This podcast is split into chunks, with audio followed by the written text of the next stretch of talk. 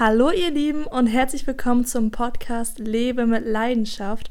Heute haben wir einen ganz besonderen Interviewgast bei uns und ich freue mich mega, sie jetzt an, anzumoderieren, denn heute haben wir Lea Ernst bei uns im Podcast.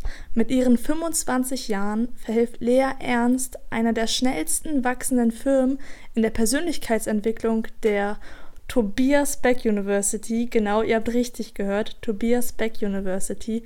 Ich fand das so spannend zu sehen, wer da eigentlich im Hintergrund ist. Und das ist Lea als CEO. Und ja, wie messen sie eigentlich diesen Erfolg? Sie messen den Erfolg in positiv veränderten Menschenleben. Und ich kann das selbst bezeugen. Ich habe Tobi Beck live erlebt und das ist einfach der Wahnsinn.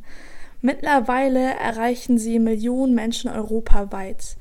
Und nach dem Abschluss vom BWL-Studium, das Lea vollbracht hat, hat sie außerdem eine Immobilienfirma aufgebaut, mit der sie gemeinsam mit, ihrem, mit ihrer Partnerin bundesweit Projekte begleitet und verbreitet. Und Lea ist auch Podcasterin. Sie hat den Classy Confidence Podcast und er schoss direkt auf die Eins in den iTunes-Charts und ich weiß, wie schwer das ist. Dafür Hut ab. Und ja, ihre Leidenschaft ist es vor allem, Menschen dabei zu unterstützen, sich das Leben und Business zu kreieren, das sie verdienen. In diesem Sinne freut mich, dass du da bist, Lea. Dankeschön, Jessica, für die Einladung. Ich freue mich total dabei zu sein. Richtig schön. Und du hast ja deinen Classy Confidence Podcast. Ich habe gestern auch ordentlich gestöbert und deine Folgen angehört. Sag uns, Lea, wie, wie kamst du darauf, diesen Podcast aufzunehmen und warum Classy Confidence? Sehr, sehr gerne, ja. Und zwar ähm, hast du es, ja, das ist eben in der Anmoderation gesagt, genau, ich mache die Geschäftsführung von der Tobias Beck University und ich finde es extrem wichtig, dass, äh, ja, dass wir halt Mentoren haben und ja, Menschen, an denen wir uns orientieren können. Und ich habe dann ähm, ja in Europa geguckt, in den USA, ob es da Frauen gibt, die im Business sind, äh, die nach außen gehen und äh, sagen, hey, guck mal, Frauen im Business, äh, achtet darauf, macht es so und so und wirklich auf dem Punkt Skills mit an die Hand geben, wie sie einfach ja ein besseres Business führen können. Und auf dem amerikanischen Markt habe ich da einige gefunden, aber auch nicht so viele tatsächlich, wo, die mich angesprochen haben, wo ich gesagt habe, okay, cool, von denen kann ich lernen. Und auf dem deutschen Markt habe ich tatsächlich so gut wie keine junge Frau gefunden, die sich auf Business spezialisiert hat und wie man da erfolgreicher werden kann, die Skills mit an die Hand gegeben hat, etc. Und da dachte ich, sag mal, da kann doch überhaupt nicht sein. Und dann äh, habe ich gesagt, okay, da habe ich mich eines Nachts, werde ich nie vergessen, habe ich mich nach so meinem Daily Business hingesetzt und habe dann einfach mal ja, so einen Podcast konzipiert und äh, auf Instagram mache ich auch einiges. Auf die leitet Lea, falls ihr da mal vorbeischauen wollt. Und da habe ich gesagt, hey, dann, dann mache ich es einfach selber. Und ja, den, der Name Classy Confidence, wie ist ja zustande gekommen? Ähm, setzt sich aus zwei Sachen zusammen. Ähm, fangen wir mal bei Confidence an, weil ich, ich erstmal, weil auf Englisch hört sich immer alles sexier an, auf Deutsch klassische Selbstbewusstsein hört sich total beschissen an, deswegen ist das auf Englisch. Ähm, Selbstbewusstsein bin ich der Überzeugung, dass es äh, unglaublich wichtig ist, sich selbstbewusst zu sein und dass darin der komplette Anfang liegt. Denn wenn wir anfangen und zu unserem Kern kommen, dann finden wir wirklich den Erfolg und die Fülle, die wir uns wünschen weil es ist alles schon da. Es ist nur wichtig, dass wir wieder zu unserem eigenen Kern kommen, wo so viel Fülle drin ist. Und Classy, weil, ja, weil ich, ich, ich es einfach toll finde, wenn Frauen alles irgendwie so auch, da geht es eher tatsächlich ums Äußerliche, irgendwie so alles aus sich rausholen, sich schick machen, äh, weiblich sind, rausgehen und ähm, Weiblichkeit mit Business verbinden. Und das bedeutet einfach, dass Frauen nicht immer hart und stark sein müssen, da können wir gerne später auch noch drüber reden, sondern in der weiblichen Energie wunderbare Erfolge kreieren können im Business. Daher kam der Classy Confidence Podcast. Wow, das ist so schön. Ich habe gestern mir einiges angehört und auch an dich, lieber Zuhörer oder liebe Zuhörerin, hör gerne mal bei Lea rein. Da sind wirklich so schöne Podcast-Folgen, auch mit sehr inspirierenden Podcast-Gästen. Und Lea, ich finde, du hast einen ganz wichtigen Punkt angesprochen. Deswegen bin ich mega dankbar, dass du bei uns im Podcast bist, nämlich Frauen im Business. Das ist, das ist nicht normal, wie, wie wir in der Unterzahl sind. Also, wenn man sich mal vorstellt, so ich habe vor kurzem die Prozentzahl gehört, wie viele Frauen ein Unternehmen gegründet haben und es sind wirklich nur 17 Prozent. Echt krass. Ja, das ist krass. 17 Prozent, okay. das ist. Ja, und was denkst du, woran liegt das? Wieso trauen sich so viele Frauen nicht, ihr eigenes Ding zu machen? Mm, mm. Das ist eine sehr, sehr gute Frage. Darüber habe ich mir auch schon sehr viele Gedanken gemacht. Ähm, ich denke, wir Frauen haben oft noch das alte Denken in uns. Ähm, vor allem spielen wir oder haben wir mehr Rollen inne noch als die Männer. Die Männer waren, in, wenn wir uns jetzt mal die letzten Jahrzehnte, die letzten Jahrhunderte angucken, waren die Männer immer diejenigen, die das Geld nach Hause gebracht haben, die äh, ja die Starken waren in der Familie, die gesagt haben, wo es lang geht. So und das Frauenbild hat sich vor allem ähm, ja in der westlichen Welt so krass auch noch mal verändert, dass die Frauen plötzlich sagen, hey, ich gehe raus, mach mein eigenes Ding, ich will jetzt auch Karriere machen. Und dieser Wandel, der ist natürlich noch extrem jung und wir Frauen sind oft hin und her gerissen zwischen Familie, Haus und ich will ja auch diejenige sein, die bemuttert. Und auf der anderen Seite haben wir aber durch diese neue Zeit in der Generation Y, in der wir gerade leben, diesen Drang danach, was eigenes aufzubauen, äh, auf eigenem Bein zu stehen. Und oft geraten wir da eben in Konflikten. Und ich bin der Überzeugung, dass es sowohl bei den Männern und auch bei den Frauen immer noch im Kopf drin ist, ah, okay, das klassische Frauenbild ist so, wir bleiben zu Hause, wir machen die Familie. Und dass wir gerade mitten in so einem Umschwungprozess sind. Und es gibt ja auch sowas wie die Frauenquote, ne? sprich, dass ein gewisser Prozentansatz in der Führungsebene müssen immer Frauen sein. Ich finde, das ist alles schön und gut, dass man da von außen probiert, ähm, Dinge festzulegen und zu ändern. Aber ich bin der Überzeugung, wie ich es am Anfang gesagt habe, zum Confidence, zum Selbstbewusstsein, dass alles bei uns anfängt. Alle Veränderung fängt in uns Frauen an. Und wir dürfen uns, jeder einzelne von uns, bewusst werden, dass, dass wir dafür gemacht sind, Business zu machen, dass wir auch in die Führungsebenen gehören. Und wenn wir diesen Switch hinbekommen, brauchen wir sowas wie eine Frauenquote nicht mehr, weil dann leben wir von innen nach außen und repräsentieren das eben auch. Boah, das ist so schön. Also, gerade wie du das sagst, mit was für einer Energie und Power du das sagst. Und du hast ja jetzt schon die Tobias Beck University aufgebaut, dein Immobilienunternehmen. Und was ist deiner Meinung nach mit der wichtigsten Skills, die wichtigsten Fähigkeiten, die man braucht, um so ein Unternehmen überhaupt aufzubauen, sodass es auch stabil ist und wachsen kann? Mhm. Boah, das ist eine sehr gute Frage. Das sind super viele Faktoren. Das äh, Erste, was mir gerade so in den Kopf geschossen ist, wenn wir uns äh, Leadership anschauen, äh, wo ich unglaublich viel gelernt habe in den letzten Jahren. Gerade aktuell sind wir bei der Tobias Beck University 15 ähm, ja, Leute, die ich äh, führe. Wir bauen das gemeinsam auf. Wir haben ein ganz, ganz großartiges Team. Und ganz lange Zeit dachte ich auch in meinem Wachstumsprozess, wo wir ja alle noch mittendrin sind, ähm, ich dachte ganz lange Zeit, ich muss immer durchgreifen. Ich muss immer hart sein, auf den Tisch hauen als äh, Leaderin und kann überhaupt nicht ich selbst sein. Ich darf nicht meine Schwächen zeigen. Ich muss immer perfekt sein, ähm, ja, vor meinem Team, weil sonst äh, kann das nicht funktionieren, weil sonst, wenn ich Schwäche zeige, werde ich nicht mehr respektiert. Vor allem, ne, ich bin ja erst 25 und äh, vor ein paar Jahren, wann habe ich das angefangen? Also wirklich die Geschäftsführung zu machen, komplett alleine vor anderthalb Jahren ich meine, da war ich 23, 24. Dann habe ich auf einmal mit Menschen zusammengearbeitet, die auch in Managementpositionen bei uns waren. Die waren einfach doppelt so alt wie ich und haben einfach schon viel, viel mehr Erfahrung. Und dann habe ich gedacht, ah, ich muss mich beweisen, muss da durchgreifen. So, und als ich verstanden habe, dass das genau das Gegenteil bewirkt, wenn ich sage, ich muss irgendwie durchgreifen, muss hart sein, hat sich echt nochmal alles verändert die Beziehung zu den Menschen, mit denen ich zusammenarbeiten darf, der Unternehmenserfolg, äh, auch die Zusammenarbeit mit Tobi, als ich für mich gesagt habe, ich darf in der weiblichen Energie sein ähm, und auch mal Fehler zugeben und auch mal nach Rat fragen im Team. Ne? Ich muss nicht immer alles wissen, sondern das ganze Wissen und alle Skills sind ja schon im Team da. Ich meine, dafür hat man ja Leute in unterschiedlichen Bereichen mit Expertisen. Ich muss ja gar nicht alles wissen. Die einzige Aufgabe als Leader, als Person, die ein Geschäft führt, ist nur, dass du einen Rahmen setzt, einen sicheren Rahmen für die Leute, mit denen du zusammenarbeitest, damit sie darin produktiv sein können, kreativ sein können und wachsen können. Das ist deine einzige Aufgabe als Leader. Super spannender Punkt, den du ansprichst. Und wie schafft man es, diesen Rahmen zu kreieren, wo sich alle wohlfühlen? Hm.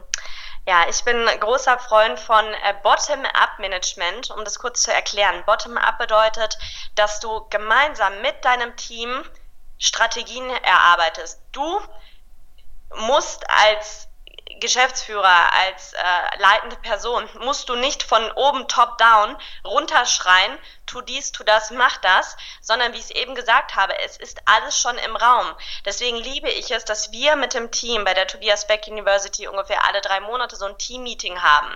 Da setzen wir uns auf den Boden meist in den Kreis, da mache ich einfach ein Thema auf und sage so Leute, wir stehen jetzt vor folgender Herausforderung. Das und das haben wir ja vor in der Zukunft. Wir haben die Vision geschmiedet, das Ziel gemeinsam. Wie schaffen wir es jetzt dahin zu kommen? Weil wir haben folgende Herausforderung. Ich muss ja nicht die Lösung haben, sondern wenn ich da mit 15 schlauen Köpfen zusammensitze, wo jeder eine Expertise hat in seinem Bereich und wir den Raum aufmachen und ich sage, und ich sage, ihr dürft sagen, was gerade scheiße ist und ihr dürft auch sagen, was gut ist. Und dann entstehen wunderbare Sachen. Bottom-up, zieh's aus den Leuten raus, es ist alles schon da, wenn du den Rahmen schaffst. Bottom-up-Business, das habe ich so noch nicht gehört. Das ist wirklich spannend. Und wenn man so dann das ganze Team mit einbezieht, dann fühlt sich jeder natürlich umso mehr gewertschätzt. Und eine Sache, die du auch gesagt hast, ist jetzt, du bist 25 Jahre alt, also auch noch sehr jung, bin auch noch nicht so alt. Und ich verfolge gern diesen Sprichwort, dieses Sprichwort Age is nothing but a number. Was sagst, was sagst du dazu? Wie gehst du damit um, dass da Leute sind, die eventuell doppelt so alt sind wie du? Absolut. Ähm, ja, es ist tatsächlich einfach nur eine Zahl und ich vor allem seit den letzten Jahren liebe ich es viel mehr, irgendwie so einen Menschen, so wie weit er ist, wie wie reif so sein Mindset ist, daran zu messen, wie viele Erfahrungen er gemacht hat, wie viele Fehler er gemacht hat. Das ist für mich viel aussagekräftiger als einfach eine Zahl. Ich meine, es gibt 60-Jährige oder 70-Jährige, die sind nicht erfüllt, haben sich immer noch nicht gefunden, sind sich immer noch nicht selbstbewusst. Ne? Weißt du, was ich meine, dieser Vergleich? Das passt, also eine Zahl ist einfach nur eine Zahl. Und ich muss da irgendwie gerade dran denken, ich bin ja mal neben meinem Studium ein Jahr für die deutsche Lufthansa geflogen als Flugbegleiterin, weil ich es immer schon mal machen wollte in meinem Leben. Und ich habe gesagt, ey, wenn ich es jetzt nicht mache, dann werde ich es niemals machen. Und ähm, ich habe da so tolle Menschen kennengelernt und auch so tolle Kolleginnen und Kollegen. Und einige von denen sahen mit äh, 40 aus wie 20, also kein Scherz, keine Falte oh im Gesicht. Äh, sahen wunderschön aus und dann gab es welche, die sahen mit 40 aus wie 60, katastrophal im Gesicht. Und da dachte ich auch nochmal, okay, krass, es ist wirklich einfach nur eine Zahl, weil wir haben so, da gibt es immer so die Theorie äh, unter den Flugbegleitern, äh, dass einige schnell altern und die anderen einfach komplett jung bleiben und die Mitte gibt es irgendwie nicht. Und da habe ich auch nochmal gedacht, ey, das Alter ist wirklich einfach nur eine Zahl. Ja, weil ich denke auch so, wenn man das Alter hört, dann beginnt man oft so in Schubladen zu denken und denkt so, okay, für sein oder ihr Alter ist sie ja ziemlich unreif oder vollreif mhm. oder sieht alt aus, sieht total jung aus. Und ja, dass man da so ein bisschen Abstand von hält. Und. Absolut, genau. Ja, und Lea, du weißt bestimmt schon, seitdem du klein bist, dass du Unternehmerin werden willst. Ach nein, nein, erzähl mal, wie ist das bei dir? Was für Berufswünsche hattest du früher? Wie hat die kleine Lea gedacht? Ja, wollte ich tatsächlich gar nicht. Also wenn ich dir jetzt sage, was ich werden wollte als Kind, dann fliegst du wahrscheinlich vom Stuhl. Bestimmt Tänzerin, ähm, Sängerin oder so. Ja, auch mal zwischendurch Sängerin. Da hat mir meine Mutter mal so ein Mikrofon gekauft und dann habe ich immer gesungen und habe ich irgendwann gemerkt, dass irgendwie keiner das toll findet, außer ich. Also das war dann auch schnell wieder weg vom Fenster. Ähm, ich wollte echt ganz, ganz lange Zeit Astronomin werden. Ich, ich werde das nie vergessen. Ich habe mir in der Grundschule, war ich mit Mama immer oft einkaufen gemeinsam und äh, dann, dann lag an der Kasse mal so ein Buch, so das Weltraum Ne? Und dann habe ich das, hat meine Mutter mir dieses Buch gekauft. Ich werde es nie vergessen. Das ist echt so meine Bibel geworden. Ich konnte dir schon mit, wie alt war ich da, sieben, acht sagen, wie viele Monde der Saturn hat, äh, wo der Pluto liegt und, und, und. Ich fand es so wahnsinnig interessant, wie, wie unser, unser Universum funktioniert. Und für mich war immer klar, ich werde auf jeden Fall Astronomin, also nicht Astrologin, die die Sterne liest oder so, sondern Astronomin, die wirklich wissenschaftlich den Weltraum erforscht. Und dann hatte ich eine furchtbare Physiklehrerin in der sechsten Klasse, glaube ich, Frau Gallasch, der Name ist schon furchtbar, ich hoffe, es hört ihr nicht zu. Liebe Grüße. Die, liebe Grüße, genau. Ähm, und dann hatten wir ich glaube, wir hatten tatsächlich Astronomie oder es hieß ein bisschen anders, dann als Lektion. Und die hat das so kacke dargestellt, dass ich gar nichts verstanden habe. Und äh, ich in dem Test tatsächlich eine 5 oder sogar auch eine 6 geschrieben hatte. Und dann ist wirklich mein Traum in dem Moment zerplatzt. Und ich habe mir gedacht, okay, dann kann ich das anscheinend doch nicht. Und habe das wirklich, das Buch habe ich dazu geklappt, mein Weltraumbuch, das ich da jahrelang immer bei mir hatte, habe es ins Regal gestellt und habe gesagt, okay, dann gucke ich jetzt halt mal, was ich machen möchte. Und wenn du nicht weißt, was du tun willst, Astronomie war ja dann raus, habe ich natürlich BWL studiert, wie jeder, der überhaupt keinen Plan hat, was er mit seinem Leben machen will, äh, habe ich dann angefangen, das zu studieren.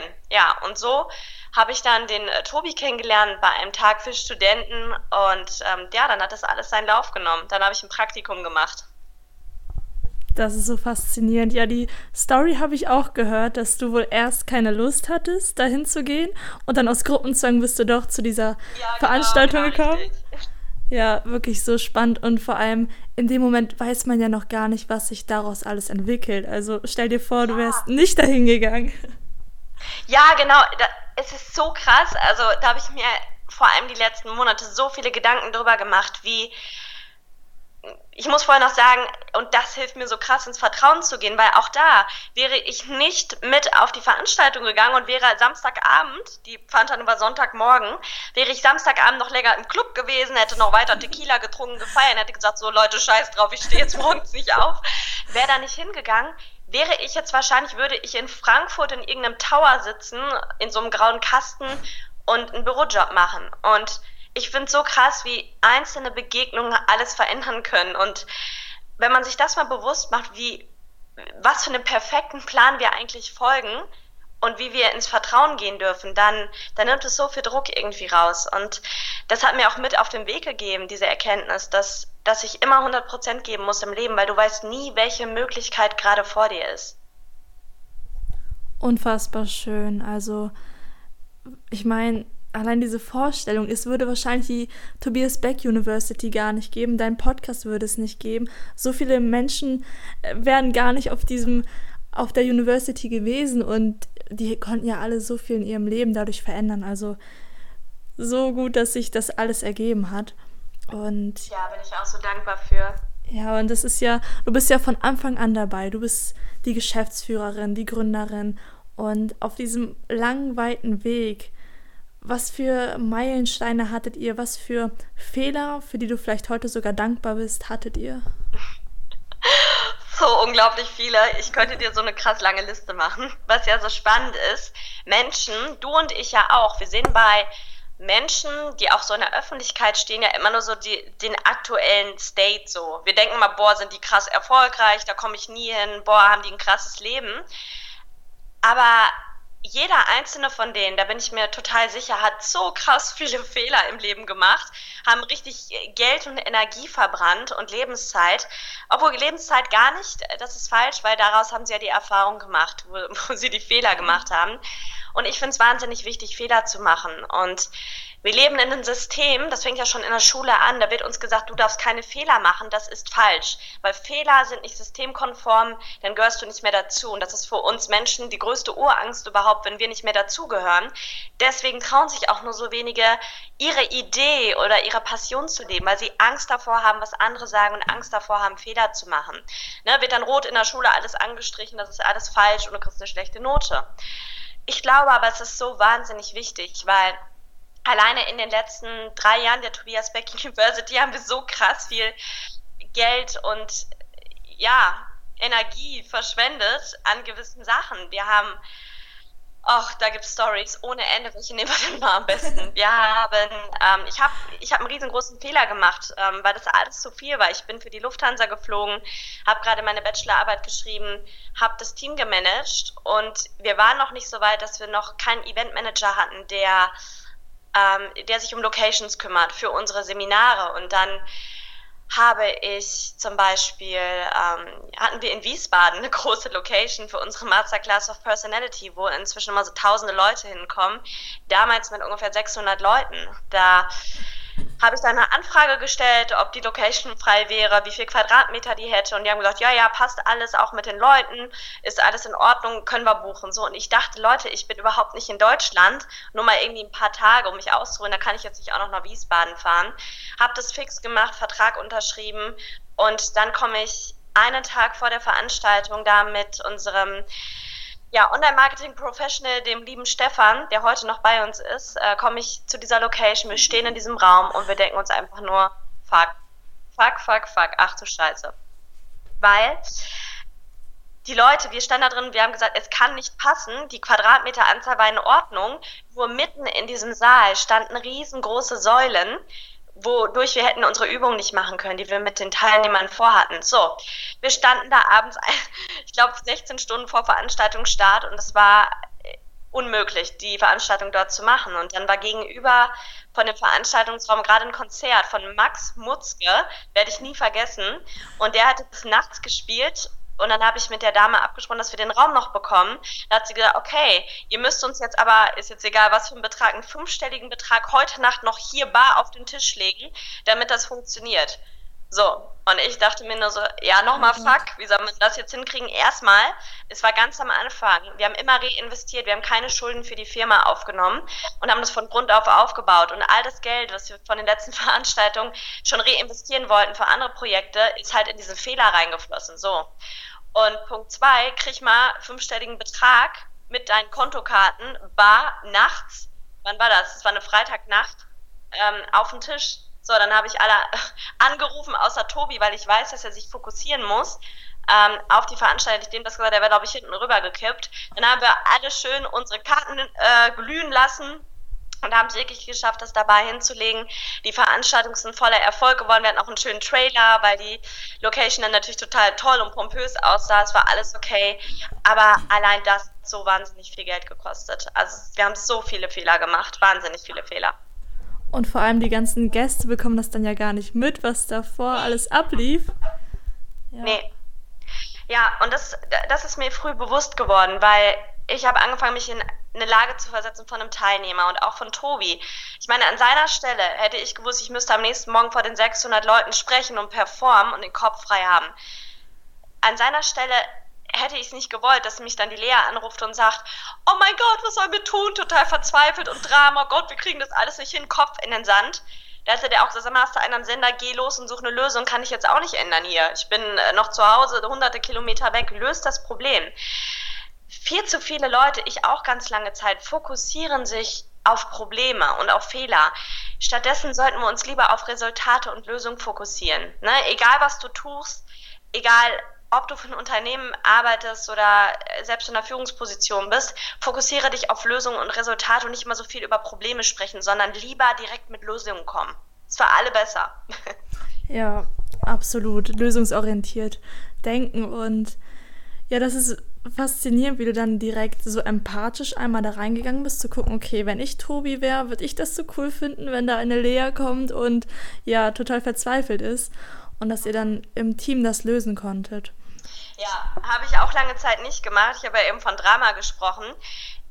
Ich war ganz lange eine Person, die hat sich von einem Wochenenddrama zum nächsten gehangelt. Kennst du vielleicht auch? Ich weiß nicht, ob du vielleicht früher auch so warst. Ja, kenne ich auch. Viele, vor allem, bitte nochmal? Das kenne ich auch, ja.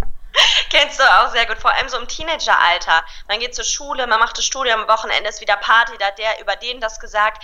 Ich glaube, wir Menschen fokussieren uns viel zu viel mit so krassen Bullshit so krassen Bullshit, der uns überhaupt nicht weiterbringt. Hat der das gesagt, der diese, es ist doch so scheißegal, was die Leute über dich sagen. Sieh doch zu, dass du dein Popo hochkriegst und was machst mit deinem Leben, weil die Leute reden sowieso. Und ob der jetzt das gesagt hat oder dies, ist für dich ja nicht relevant. Stell dir immer die Frage, bringt mich das jetzt gerade weiter? Und das meine ich nicht nur auf Business bezogen, sondern bringt mich das weiter auch von deinem Gemütszustand her, weil das ist genauso wichtig, dass es dir gut geht. Deswegen in dem Zusammenhang darfst du dir auch die Frage stellen, geht es mir dadurch jetzt besser oder nicht? Falls nicht, weg damit. Hör auf, dich ständig in diesem Dramastrudel zu befinden. Das zieht dir so krass viel Energie und bringt niemandem was. Ja, ja, ich bin da ganz bei dir. Also gerade was die Gedanken angeht, wenn man mal so guckt, okay, was denke ich eigentlich den Tag über, das, ja, das hat wirklich. Voll, voll. Guck mal, wir haben 66.000 Gedanken ungefähr am Tag. Und die meisten Menschen gehen arbeiten, sagen, Chef ist scheiße, Kaffeemaschine hat nicht funktioniert, kommen nach Hause, setzen sich ab 16 Uhr dann vor den Fernseher bis abends und gucken sich irgendeinen Scheiß an im Fernsehen. Und dann geht's wieder weiter. Also ich meine, wir dürfen uns mal viel mehr die Frage stellen, war das jetzt alles? Und sich mal mit sich selbst zu beschäftigen. Und ich glaube, warum ganz viele Menschen das nicht tun, dass sie mal anfangen, sich mit sich selbst zu beschäftigen, ist, weil wir können uns unsere, unser Mindset vorstellen wie eine Zwiebel. Ich habe es am Anfang gesagt, ich bin der Überzeugung, dass all die Fülle, all der Reichtum, den du dir wünschst, dass der bereits in dir liegt, in deinem Kern. So, aber um in diesen Kern zu kommen, zu diesem Kern zu kommen, darfst du darfst du immer eine Schicht weiter aufmachen. Wie so eine Zwiebel kannst du dir das vorstellen. Und da ist auch mal eine Schicht dabei von der Zwiebelschale, die nicht so geil ist. Die ist richtig scheiße, weil diese Schicht möchte, dass du etwas aufarbeitest. Und ganz viele Menschen sagen sich, bevor ich da irgendwas aufarbeite, weil das so schlimm ist, natürlich durch diese Schicht durchzugehen, betäube ich lieber jeden Tag mit irgendwelchen stumpfen Sendungen, damit ich ja nicht irgendwie nachdenken muss. Und äh, mich mit, mit, mir selbst beschäftigen muss. Und deswegen sitzen da so viele Menschen und betäuben sich jeden Tag mit Alkohol und, und, und, weil es zu anstrengend ist. Ne? Sie sind nicht bereit, durch diesen Schmerz zu gehen, zu ihrem eigenen Kern. Absolut. Und das Bild, was du uns gib, gibst mit der Zwiebel, so spannend. Und dann, wenn man dann ja. eine Schicht nach der anderen löst, man kennt das ja, wenn man Zwiebeln schneidet oder schält, ja. wie auch immer, dann kommen einem auch mal die Tränen und das gehört irgendwie dazu. Ja ja, absolut. Und dass man dann auch so das Langfristige im Auge hat, nicht nur das Kurzfristige. Ja, absolut, absolut. Ich meine, die meisten Menschen ja auch leben von einem Monat zum nächsten. Ne? Also sei es jetzt auch finanziell und auch vom Kopf her. Ne? Außer der Urlaub, der wird dann ein Jahr irgendwie für zwei Jahre im Voraus geplant, eine Woche Mallorca. Wir dürfen uns einfach mal die Frage stellen, war das alles? Sind wir dafür wirklich hier? Ne? Ja, wirklich sich so die Frage zu stellen, warum bin ich eigentlich hier? Mhm. Und ja, ich glaube, dass jeder Mensch eine Aufgabe hier hat auf dem Planeten, dass jeder für irgendwas hier ist in diesem perfekten Plan, sei der jetzt vorbestimmt oder nicht, woran auch immer du glaubst. Ich glaube, dass wir alle aus einem bestimmten Grund hier sind. Genau, die, den Gedanken habe ich auch in mir und das denke ich auch. Es ist nur immer nicht so leicht, diesen Satz oder, okay, es ist, mal, es ist nicht mehr als ein Satz, das so für sich herauszufinden und zu formulieren. Deswegen frage ich dich, Lea, warum bist du hier? Hm, warum ich hier bin, die Frage habe ich mir so, so, so wahnsinnig lange gestellt. Und als ich für die Lufthansa durch die Welt geflogen bin und in so vielen Ländern war und mich mit so vielen Menschen unterhalten durfte, ist mir eins klar geworden. Und zwar, wir als junge Generation, du und ich und wir alle, wir haben hier so eine krasse Verantwortung, so eine riesengroße Verantwortung, die ist so groß wie niemals zuvor. Wir haben so krass viele Probleme. Ich meine, überleg mal ein paar Flugstunden von uns, ne, währenddessen wir uns hier beschweren, dass irgendwie das Wetter scheiße ist, sterben gerade Kinder jetzt in diesem Moment. Nicht lange, nicht weit weg von hier. Und ich finde es unglaublich, dass wir uns mit so Banalitäten oft beschäftigen. Und ich sehe meine Aufgabe da drin, Menschen dabei zu helfen, mal aus ihrem Schmerz rauszukommen und nicht mal zu sagen, es ist alles so furchtbar, sondern dass sie anfangen, für sich selbst und für die Welt Verantwortung zu übernehmen. Ne? Dass sie mal bei sich selbst aufräumen, weiter zum Kern der, in, der Zwiebel halt kommen. Weil ich glaube, wenn sie in sich aufräumen, dann gibt es einen Ripple-Effekt, weil wenn sie das Leben ändern, ändern sie automatisch das Leben von ganz, ganz vielen anderen Menschen und wir können gemeinsam die Probleme hier in der Welt lösen. Ne, das fängt nämlich alles bei uns an. Mach erstmal bei dir selbst sauber, bevor du irgendeine große Spendenorganisation oder sonst das alles schön und gut, bevor du das machen willst. Aber ich glaube, die wahre Veränderung fängt erstmal bei uns an und wir sind die Generation, die hier was ändern müssen. Das ist der springende Punkt, dass man wirklich lernt, für sich selbst Verantwortung zu übernehmen und auch wirklich mal in sich, in sich selbst hineinzuhören. Ja, und auch mal sagen, ich habe Fehler gemacht und das gehört nämlich alles zu diesem Prozess des Verantwortung übernehmens dazu. Ganz viele schieben immer die Schuld ab. Das ist, ne, sagen immer, oh, nee, nee, ich war das nicht. Ich war das nicht, das war nicht mein Fehler. Mal Verantwortung für die Scheiße übernehmen, die du gebaut hast. Das ist alles gut, wir bauen alles Scheiße, nur nicht immer alles auf die anderen schieben, weil das ist nicht persönlich entwickelt, wenn du immer sagst, die anderen sind schuld. Ja, genau zu dem Punkt muss man erstmal kommen, sodass man wirklich sich eingesteht, dass man Fehler hat und auch weiter Fehler machen wird, dass es total okay ist. Und eine spannende Frage, die ich noch an dich habe, ist, wenn jetzt einer der Zuhörer gerade zuhört und sich selbst denkt, oh, ich habe auch so Lust, Events zu organisieren zum Thema Persönlichkeitsentwicklung. Ich habe schon das Mindset dazu, habe schon ganz viel Wissen mir angeeignet und möchte jetzt rausgehen in die Welt und selbst Events machen. Was für Tipps hast du an diese Person? Was muss die Person unbedingt beachten? Mhm. Sehr, sehr gute Frage. Und zwar darf die Person die, sich die Frage stellen, was sie gut kann, Stärken und Schwächen bewusst werden. Ich glaube, es gibt zwei Typen von Menschen. Und zwar einmal diejenigen, die haben so krass geile Ideen und die sagen, boah, das Event machen wir so und so und so, ne, sind kreativ total fit, aber der Geschäftssinn fehlt. Sprich, sie würden das Event machen, das ist kreativ geil, gehen aber mit 50k Miese raus. So, dann gibt es Nummer zwei, da gibt es einmal die Person, wozu ich auch gehöre. Die haben Geschäftssinn, die haben Bock, was Großes aufzubauen, können arbeiten, arbeiten, läuft alles. Aber sind jetzt nicht so als das kreative Genie überhaupt geboren. Deswegen funktioniert es bei Tobi und mir auch so gut. Wir ergänzen uns super, super gut ne, und sind ein gutes Team. Und du darfst dir erstmal die Frage stellen, welcher Typ bist du? Und ich bin der Überzeugung, wenn du weißt, welcher Typ du bist, darfst du dir einen Partner suchen. Weil es ist doch viel schöner, wenn du deinen Erfolg und deinen Weg teilst mit jemandem. Ne? Weil du kannst gar nicht und musst auch gar nicht alles können. Und dann darfst du erstmal als ersten Schritt rausgehen und dir einen Partner suchen, mit dem du das zusammen machst, der nämlich genau die gegenüberliegende Seite hat, die du nicht hast, der genau deine Schwächen abdeckt. Und Menschen mögen ja immer Menschen, die uns ähnlich sind. Und deswegen neigen wir oft dazu, uns jemanden zu suchen, der, äh, der genauso ist wie wir und genau die gleichen Stärken hat. Dann geh reflektiert in diese Situation rein und such dir jemanden, der eben genau nicht so ist wie du. Aber ihr könnt euch ja trotzdem gut verstehen. Ne? Damit meine ich nicht, du musst jemanden suchen, den du überhaupt nicht magst, sondern der einfach anders ist als du. Und was ihr dann für ein Modell eingeht, das kannst du dann selber entscheiden, ob ihr wirklich äh, gleichberechtigte Geschäftspartner seid, ob ihr das gemeinsam macht oder ob die Person Praktikum bei dir macht oder ob du die Person auf 450 Euro bezahlst, das bleibt dann komplett dir überlassen. Es ist nur wichtig, dass du eben dieses Gegenstück zu dir hast. Ja, genau, dass man da so schaut, was für Stärken und Schwächen hat man. Sich auch gerne das Vier-Menschen-Modell von Tobi angucken, ob man ja, also gut, eine Eule ist, ein Delfin oder ein Wal, ein Hai. Sich wirklich mal genau angucken, okay, was passt zu mir, wen, wer ergänzt mich gut. Und genau.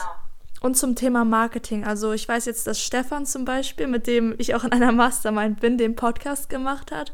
Und äh, Ach, echt? ja, cool. ja, wir haben heute auch wieder eine Mastermind zusammen.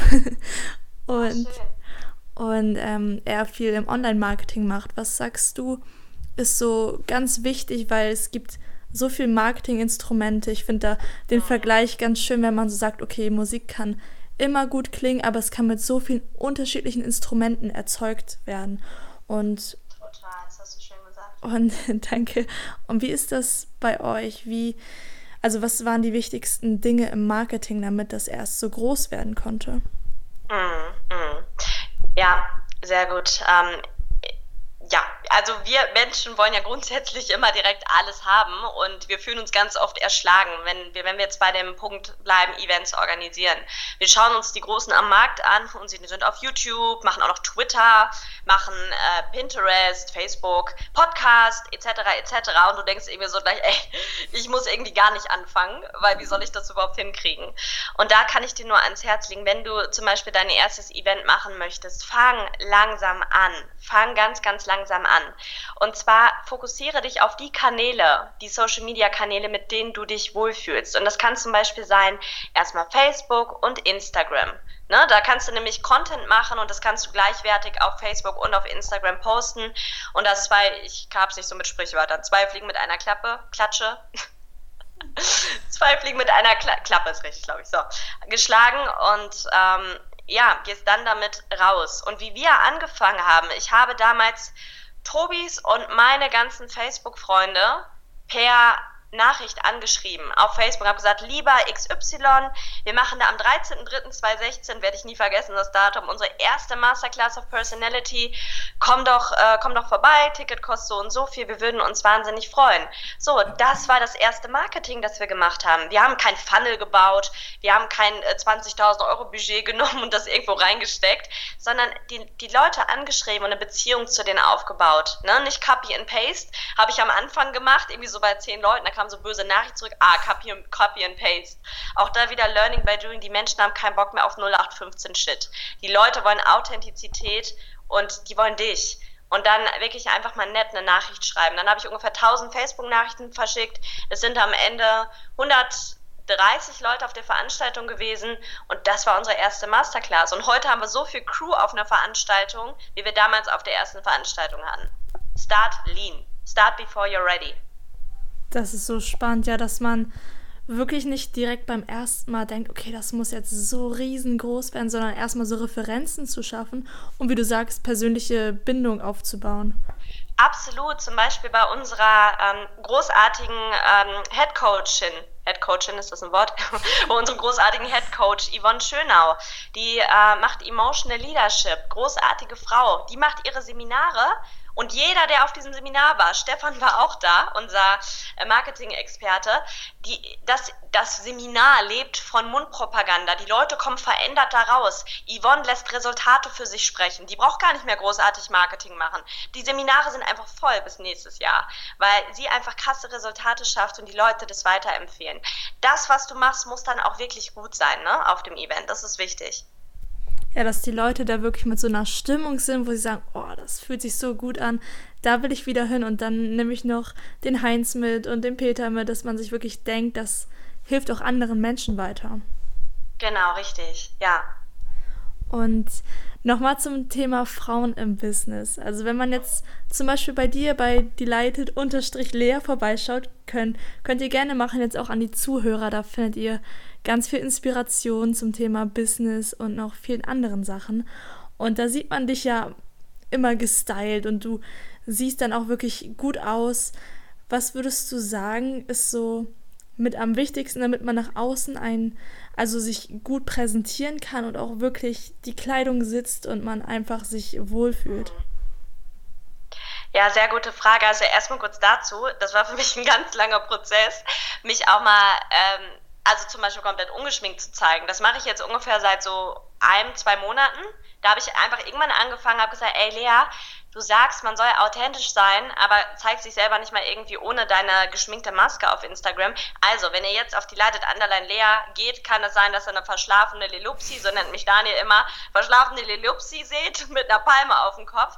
Weil ich, mir ist es wichtig, dass ich euch ähm, ja, einfach so die Realität zeige. Ich meine, niemand, auf, den, du auf Instagram siehst, ist immer irgendwie perfekt gestylt oder so, weil da, diese Facette gehört ja genauso zu mir wie die professionelle Lea. Die Lelupsi gehört auch zu mir. Und dazu lade ich dich auch ein, einfach mehr du selbst zu sein, auch auf Social Media. Es wird dich niemand verurteilen, ganz im Gegenteil, weil ich, also ich habe wirklich tolles Feedback darauf bekommen und das fühlt sich so toll an, einfach komplett ja, man selbst zu sein. Und ähm, ja, einmal zu dem professionellen Auftreten. Ähm, da kann ich dir ans Herz legen, es muss nicht immer alles teuer sein, wenn wir jetzt wirklich mal über die, also wirklich nur über das Äußerliche sprechen, wo ich auch glaube, dass das nicht mal das Wichtigste ist im Business, im Auftritt. Aber du, du kannst, guck mal, ich will jetzt hier gar keine Marken nennen, aber es gibt so tolle Business-Outfits, allein bei Zara, H&M und so, wo du hingehen kannst, kannst dich für unter 50 Euro oder unter 100 Euro, besser gesagt, kannst du dich super eindecken und weniger ist da auch mehr. Also jetzt nicht äh, ein Perlenoberteil, das auch noch glitzert und einen pinken Blazer drüber, lieber schlicht. Also je nachdem, in welcher Branche du bist. Wenn du in der Branche bist, wo es passt, dann ist es perfekt. Und du kannst, es macht auch keinen Sinn, wenn du jetzt irgendwie von deinen Eltern äh, Garten, Landschaftsbauunternehmen übernommen hast, da jetzt mit High Heels hinzugehen, das macht auch keinen Sinn. es muss halt immer authentisch sein und zu der Branche passen, in der du bist. Und ich kann dir da einfach mitgeben, weniger ist mehr, aber viel, viel wichtiger als das äußere Auftreten ist deine Ausstrahlung. Das kann ich dir wirklich mitgeben. Und an der Ausstrahlung kannst du arbeiten, indem du ja auch wieder dir selbst bewusst wirst und dir auch Feedback einholst von Leuten und mal fragst, wie trete ich denn eigentlich auf? Bei mir ist es zum Beispiel so, ich bin leider ein Mensch, da sind die Mundwinkel irgendwie natürlich ein bisschen weiter nach unten. So. Immer wenn ich mich konzentriere, sehe ich so aus, als würde ich gerne einen Menschen erschlagen. Also ganz schlimm, weil ich so böse ja, gucke. Genau so. Und bin aber eigentlich nur konzentriert. Und der Tobi und ich, wir haben das mal eingeführt, äh, jetzt inzwischen nicht mehr, weil ich habe da jetzt den Dreher bekommen. Aber vor fünf Jahren hat er gesagt, okay, Lea, wenn ich mit dir beim Kunden bin und an meiner Uhr rüttel, wenn er vorne gesprochen hat, bedeutet das, dass ich wieder grinsen soll und auf meine Mundwinkel achte, weil ich kann mich da nicht hinsetzen und gucken, als wäre ich so eine Böse und äh, weiß ich nicht was. Ne? Also an so Kleinigkeiten, an Mikrogesten arbeiten, lächeln, gucken, dass du gut riechst, dass du die Haare schön gemacht hast. Ne? Oder auch, dass du, dass deine Schultern zurück sind und du eine offene Körperhaltung hast. Das macht alles viel mehr aus als irgendwelche Gucci, Prada oder Markenklamotten. Das brauchst du alles nicht. Ja, ich finde es so cool, wie du auch sagst, dass es wichtig ist, authentisch zu bleiben und auch mal Lady Lupsi, hast du gesagt, zu sein? Lilupsi. Genau. Ach, Lilupsi, Lilupsi, ja. Und dann gerade das Ausstrahlung so viel ausmacht. Dass ja, Menschen, die lächeln, die sehen einfach schön aus. Und dann auf ja, auf jeden Fall. Ich, ich habe dazu auch mal eine Podcast-Folge aufgenommen. Äh, ich muss jetzt gerade mal überlegen, wie sie nochmal hieß. Das ist die äh, 55-37-9-Regel. Kann ich dir echt ans Herz legen, dass du dir die mal anhörst, weil da gibt's einige spannende Studien zu, die können jetzt wahr sein oder nicht wahr sein. Ich finde äh, die Message dahinter einfach sehr spannend, wie viel wirklich das ausmacht, was du sagst bei jemandem in der Präsentation oder im Gespräch und was es wirklich ausmacht, also das Ganze drumherum. Ne? Da wird einfach deutlich, dass der Rahmen, also das, wie du auftrittst, immer wichtiger ist als der Inhalt, als das, was du sagst. Und das ist echt krass. Ja, das macht mehr aus, als wir oft denken. Und, Voll. und du arbeitest ja auch viel mit der weiblichen Energie im Business, die männliche Energie im Business. Was ist der Unterschied und wann sollte man was einsetzen? Mhm. Sehr gute Frage. Also der Unterschied, um es da kurz zu machen, bedeutet, die weibliche Energie ist so das Empathische, das Einfühlsame, das Liebevolle, mal, wenn es jemandem nicht so gut geht, in meinen Arm zu nehmen und das Emotionale. Und die männliche Energie auf der anderen Seite als Gegenstück ist, ist die Energie, die, die dich Entscheidungen treffen lässt, die mal hart durchgreift, wenn mal was nicht funktioniert, die auch mal auf den Tisch haut, ne, die sich da hinstellt und mal eine Ansage macht. So, das ist die männliche Energie. Und ich denke, du darfst dir das vorstellen wie so zwei Bälle, die du in der Luft hältst und äh, mit denen du jonglierst. Und du kannst, stell dir echt mal die Frage in gewissen Situationen, okay, welche Energie brauche ich jetzt gerade? Welche Karte spiele ich? Und das ist etwas, das kannst du trainieren, dass es irgendwann eine unbewusste Kompetenz wirst, ne? wird. Und dass du sagst in Situationen so, ich muss jetzt eine Entscheidung treffen, auch mal Entscheidungen, die nicht so schön sind, treffen. Das machst du dann mit der männlichen Energie, wenn du dir vorher mit der weiblichen Energie Gedanken gemacht hast und dich mal eingefühlt hast. Ja, wir haben halt echt beides in uns. Total, total. Auch Männer haben beides in sich. Ne? Hm, ja, das darf man nicht vergessen. Und du warst ja, das finde ich so spannend, du warst mit einem Milliardär auf einer Yacht. Und die Geschichte habe ich mir auch angehört. Das ist so ja. unglaublich spannend, ja. Und ich weiß, du hast gesagt, dass du diesen Milliardär gefragt hast, was bedeutet Geld für ihn. Mhm. Und jetzt ist meine Frage an dich, Lea. Was bedeutet Geld für dich? Hm. Ja, erstmal kurz zum Milliardären Sandtrophy auf der Yacht. Gar nicht klischeehaft. um so das mal kurz aufzulösen. Nicht, dass jetzt ja alle denken, ich habe mich da mit meiner Prada-Brille auf der Yacht gelegt, habe mich toll gefühlt. Ähm, also meine Mädels, also meine Freundin und ich, wir haben da den Tag verbracht und haben da zufällig jemanden kennengelernt, also als den Milliardär kennengelernt und dann sind wir mit dem Mantan nach Saint-Tropez gefahren, äh, da einen schönen Tag gehabt, aber wir haben da auch gemerkt, äh, dass es im Leben da nochmal besonders gemerkt, das hatte ich vorher schon gewusst und verstanden, dass es aber im Leben nicht um Materielles und nicht um Geld geht. Und das hat mich nochmal ganz viele Entscheidungen im Leben treffen lassen und habe eine Perspektive auf all das nochmal komplett geändert. Und der Milliardär, dann habe ich ihn gefragt, hey, sag mal, was bedeutet denn eigentlich Geld für dich und wie bist du eigentlich dahin gekommen, wo du bist? Ich meine, Milliardär ist ja schon eine krasse Nummer. Überleg mal, es sind 1000 Millionen. Das ist so absurd. So eine große meine, Zahl. Millionär ist schon so greifbar, aber Milliardär, der muss ja so krasse Moves hingelegt haben in seinem Leben. Und dann habe ich da einfach mal nachgefragt. Und ja, er hat gesagt, ne, das ist halt so ein harter Typ. Er hat äh, außer Immobilienbranche und ähm, was macht er noch? Wie heißt es denn jetzt? Pharmazie? Pharmazie? Nee, das ist Französisch. Ähm, Apothe nee, nicht Apothekenbranche. Wie heißt denn das? Pharmazeutik? Ich glaube schon, kann gut sein. Ja, ihr wisst, was ich meine. Das, wo man so Pillen produziert, genau.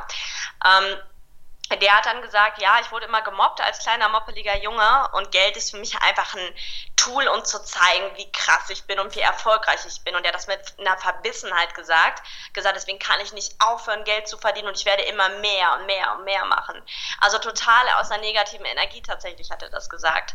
Und Geld bedeutet für mich nichts anderes ein guter Freund von mir, mein Financial Advisor, der Ludger Quante, sagt mir immer, Geld ist gelebte Zeit und Geld ist Energie. Und das ist es auch für mich. Geld ist etwas ganz, ganz Wundervolles, denn Geld ist an sich einfach nur ein Instrument, ein Mittel, mit dem du halt gewisse Dinge bewirken kannst. Ne? Und ich würde auch nicht mal sagen, dass Geld Macht ist, das glaube ich nämlich nicht, weil du kannst Macht haben, ohne ohne jetzt irgendwie Multimilliardär zu sein oder so. Es ist einfach nichts anderes als ein Tauschmittel, als ein Instrument, mit dem du Dinge bewirken kannst. Und wenn du viel Geld hast und viel Geld verdienst, hast du eine große Verantwortung, weil du halt damit eben Dinge bewirken kannst. Ja, das ist so, so etwas Schönes, was man daraus kreieren kann, dass man Geld fließen lässt und es eine Energie ist. Genau, richtig, ja. Aber was ich dann auch irgendwo fragwürdig finde, ist, man hört oft so, ja, wenn, wenn du ein Ziel hast, was aus dem Negativen herauskommt, dann wird da nicht wirklich was draus. Aber in diesem Fall hat das jetzt zum Beispiel doch funktioniert. Ja, genau, genau. Ja, ich äh, kann natürlich nicht durch die Brille des Universums oder woran auch immer du glaubst schauen und sagen, warum jetzt dieser Mann viel Geld verdient hat. Ähm, obwohl schon auf eine gewisse Art und Weise. Der hat ja auch, der macht ja auch Gutes im Leben. Also der hat uns schon von seinen Projekten erzählt ich glaube erstmal grundsätzlich, dass wir Menschen zwei Seiten haben, ne? Dass wir Gutes, sehr Gutes in uns haben, Böses in uns haben, das ist einfach so. Und aber ich glaube, dass wir im Kern, ich habe ja die romantische Vorstellung, dass, dass wir im Kern wirklich alle gute Menschen sind. Und wenn wir zu unserem Kern kommen, merken, dass wir alle verbunden sind und dass da nur Liebe ist und dass es das ist, worum es hier geht. Ne? Dass wir uns gemeinsam helfen. Und ich, ich glaube, viele Menschen sind leben in so einer negativen Energie, weil sie in einem Mangel sind. Und oft sagt man ja auch, Menschen sind egoistisch. Ich glaube nicht, dass Menschen im Kern egoistisch sind. Ich glaube, da sind wir Liebe. Ich glaube, die Schichten, um, wie, kommen wir wieder auf dieses Bild der Zwiebel zurück, die Schichten drumherum, die uns davor schützen sollen, nicht ja, irgendwie ohne alles dazustehen und in völliger Unsicherheit zu leben, die lassen uns egoistisch sein. Weil diese, diese egoistische Seite an uns, die sichert evolutionär unser Überleben. Ich glaube, deshalb gibt es diese beiden Seiten. Das ist eine richtig schöne Vorstellung. Und ja, ich denke auch, es ist so wie Yin und Yang, dass man beides in sich hat. Mhm, total. Und, und jetzt kommen wir langsam zu den Abschlussfragen, Lea. Und zwar einmal eine Sache, die mich persönlich auch sehr interessiert, ist zu dem Punkt, wo du jetzt stehst. Ähm, ich denke, dass, dass wir immer Menschen haben, die bei uns an der Seite sind und die uns pushen, die uns helfen. Und für welche Menschen bist du am meisten dankbar? Dass sie, dass sie das dich. ist echt eine schwierige Frage. Ja. Ich bin für so viele Menschen dankbar. Wer mir jetzt zuerst in den Sinn kam, war tatsächlich meine Oma. Weil meine Oma ist eine ja, ganz wunderbare Frau, die, Die ist, ist, so eine lebensfrohe Person mit ihren 80 Jahren und mein Opa ist seit 15 Jahren nicht mehr da und die sitzt einfach in ihrem Sessel. Ähm, die hat einen volleren Terminkalender als wir alle zusammen, lebt ihr Leben und sagt, boah Lea, ich hatte noch nie so eine geile Zeit in meinem Leben wie jetzt. Ich meine, ihr seid alle gesund, aus meinen Kindern und aus meinen Enkelkindern ist was geworden. Ich bin so wahnsinnig dankbar. Ich kann noch laufen, mir geht's großartig und ich lebe gerade einfach mein Leben. Und ihr müsst euch vorstellen, meine Oma ist jemand immer, wenn ich ähm, auch noch ja zu Schulzeiten und so feiern gegangen bin abends, ich ein bisschen schick gemacht habe, bin ich immer zu Oma im Erdgeschoss, wo die wohnte, in meinem Elternhaus, bin ich dann immer reingegangen und habe gesagt, Oma, kann ich so rausgehen, passt das? Dann sagt sie mal, Mensch, Lea, wir leben doch in so einer tollen Zeit. Damals in den 50ern mit Elvis, du, da habe ich schon bauchfrei getragen. Hier zieh mal bauchfrei an und dann gehst du raus und machst Party. Oh, so wie cool. redet meine Oma, also wirklich ein riesengroßes Vorbild, weil wenn ich 80 Jahre alt bin, dann möchte ich so eine Einstellung zum Leben haben wie meine liebe Omi.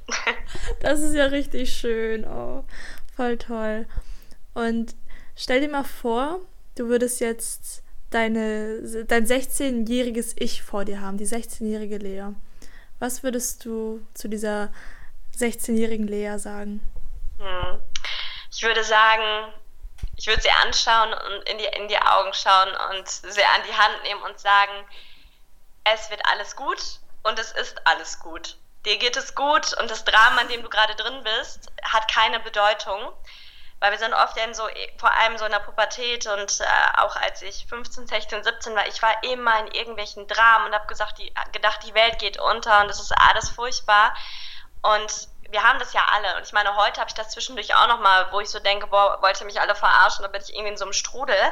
Aber da mache ich mir wieder bewusst, das Problem, das riesengroße Problem, wo ich jetzt denke, es gibt keinen Ausweg, das ich jetzt habe, hat ja in fünf oder auch schon nächsten Monat keine Bedeutung mehr keine Bedeutung. Ich meine, Jessica, wenn du dich jetzt zurückerinnerst, als du 15 warst, ein großes Drama. Kannst du dich da jetzt noch dran erinnern? Ja, das war gerade erst vor einem Jahr, also ich kann mich noch dran erinnern. also ich Kannst bin. Du dich dran erinnern? Ja. Weil, ich meine, klar, wir haben große Dramen, aber jeden Tag hatte ich zum Beispiel ganz viele kleine auch und da ist für mich die Welt untergegangen. Aber ich kann dir jetzt zum Beispiel nicht mehr sagen, was ich vor äh, zehn Jahren da für ein Drama hatte, wo für mich die Welt untergegangen ist, weil es einfach nicht bedeutsam ist. Ne? Und das nimmt mir einfach so den Druck raus, dass ja alles gut ist. Uns kann nichts passieren, es ist alles in Ordnung, die Welt geht nicht runter, das Leben geht weiter. Nicht immer alles so dramatisch sehen, das würde ich meinem 16-jährigen Ich sagen. Ja, ich verstehe komplett, was du meinst, dass man wirklich mal schaut, okay, was ist eigentlich jetzt gut an dieser Situation und ja, eben nicht, wie du sagst, nicht so ein Drama draus macht. Das ist echt schön. Total. Ja, und Lea, wenn jetzt jemand mehr von dir sehen möchte, wenn jemand ja einfach wissen will, okay, das war jetzt ein richtig cooles Interview, Lea scheint eine richtig liebe, coole Persönlichkeit zu sein, wo kann man mehr von dir sehen? Sehr gerne. Ähm, ja, auf den beiden Kanälen, die wir schon genannt haben, gerne ähm, im Classy Confidence Podcast. Den findest du auf iTunes und auf Spotify. Kannst ja vielleicht hier auch nochmal verlinken. Das wäre ganz lieb. Da gibt es spannende Interviews mit äh, ja, Businesspersonen, äh, die da sind, wo wir vielleicht hinaufschauen und so denken, boah krass, was kann ich von denen lernen, was, was geben die uns für Werkzeuge mit. Da warten spannende Solo-Folgen auf dich äh, zu den Themen Leadership, Business und ähm, ja, Persönlichkeitsentwicklung und Selbstbewusstsein. Dann gerne auch auf äh, Delighted Underline Lea auf Instagram. Dort erwartet dich äh, auch spannender Content zu den äh, Bereichen. Dort siehst du auch mal die ungeschminkte Lelupsi. Also ein großer Mix aus ganz verschiedenen Dingen. Das sind so die beiden Hauptkanäle tatsächlich. Und falls du ähm, ja, Selbstbewusstsein für deinen Sprung ins Business suchst, habe ich ein kleines äh, ja, Geschenk für dich kreiert. Und zwar ist das ein dreiteiliger kostenfreier Videokurs, den du dir auf meiner Seite lea-ernst.com slash Geschenk gerne downloaden kannst. Da bekommst du die Tipps mit an die Hand, wie du ja dein Selbstbewusstsein aufbaust, um für dich den ersten Schritt in Richtung Business zu gehen. Wow, also ich werde das verlinken und ich finde das so schön, dass du dann noch ein Geschenk extra kreiert hast für die Leute. Das werde ich alles verlinken und ich danke dir, Lea, dass du dir die Zeit genommen hast und dein ganzes Wissen, deine Erfahrungen mit uns geteilt hast. Vielen Dank für deine Zeit und für dieses schöne Interview. Danke dir, Jessica, für deinen tollen Podcast und ja, dass du das machst. Es sollte viel, viel mehr Menschen wie dich geben, die ja die Probleme in die Hand nehmen und den Leuten einfach dabei oder uns dabei helfen zu reflektieren, warum wir das tun, was wir tun und wofür wir eigentlich hier sind. So und schön. Danke dir. Ich danke dir. Und an dich, lieber Zuhörer oder liebe Zuh Zuhörerin, wenn dir der Podcast gefällt und du etwas für dich mitnehmen konntest, wenn du uns unterstützen willst, dann hinterlass liebend gerne eine 5-Sterne-Bewertung hier bei iTunes. Und eine ganz wichtige Sache, vergiss nie eins, unsere drei heiligen Worte, lebe mit Leidenschaft. Leidenschaft? Ja. Das wichtigste Wort habe ich mitbekommen. Sehr gut.